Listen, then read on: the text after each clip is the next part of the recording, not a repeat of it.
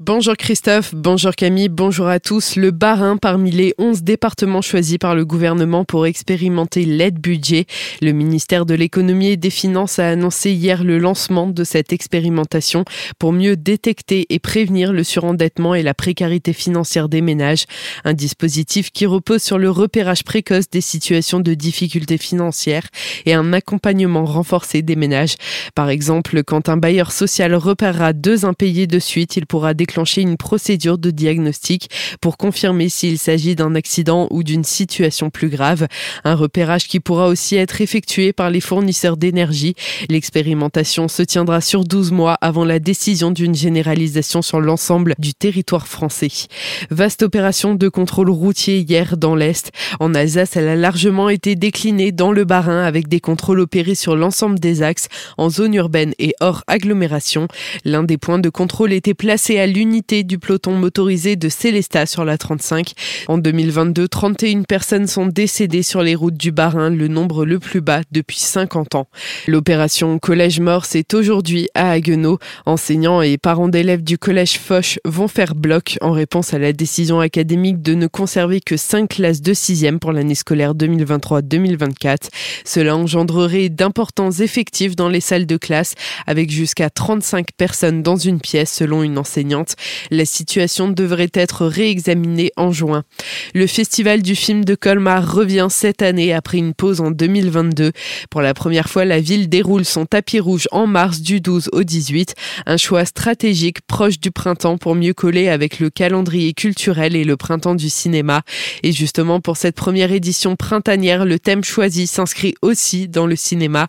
Les précisions d'Estelle Zimmermann, responsable du pôle public, festival et culture créative de la ville de Colmar. Euh, c'est les métiers du cinéma euh, dont on va décliner le fil rouge autour des différentes euh, projections, différents ateliers, masterclass et événements qui sont présentés au public entre le 12 et 18 mars prochain.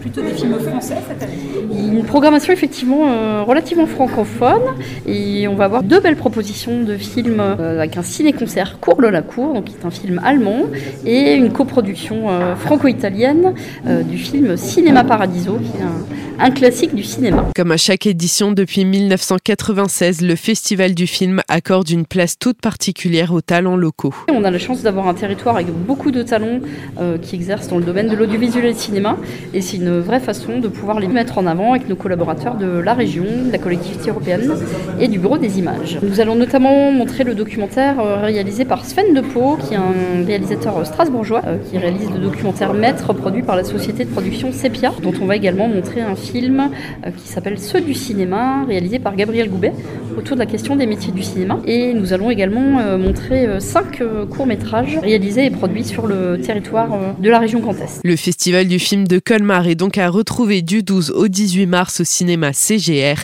Soirée thématique, rencontre, avant-première, masterclass attendent les spectateurs. Le programme complet est à retrouver sur le site de la ville colmar.fr. Il fait bon vivre à Strasbourg et Niederosbergen. C'est en tout cas ce que dit l'association Ville et Village où il fait bon vivre dans son classement publié dimanche. Strasbourg est la ville alsacienne la mieux classée et arrive en 21e position.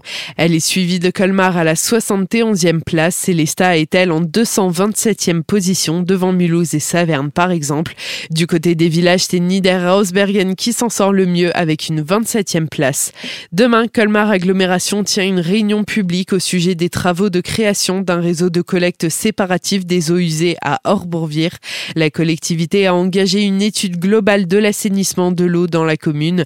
Cette première tranche doit permettre de réduire les entrées d'eau claire dans le réseau, un chantier qui va concerner 246 habitations. La réunion se tiendra à 19h à la Salvire, rue de Fortvire. Feu de cheminée dans le Val d'Argent, les pompiers sont intervenus deux fois dimanche pour des feux de cheminée vers midi à Sainte-Croix-aux-Mines et vers 21h à Sainte-Marie-aux-Mines. Les deux feux ont été rapidement éteints et n'ont pas fait de blessés.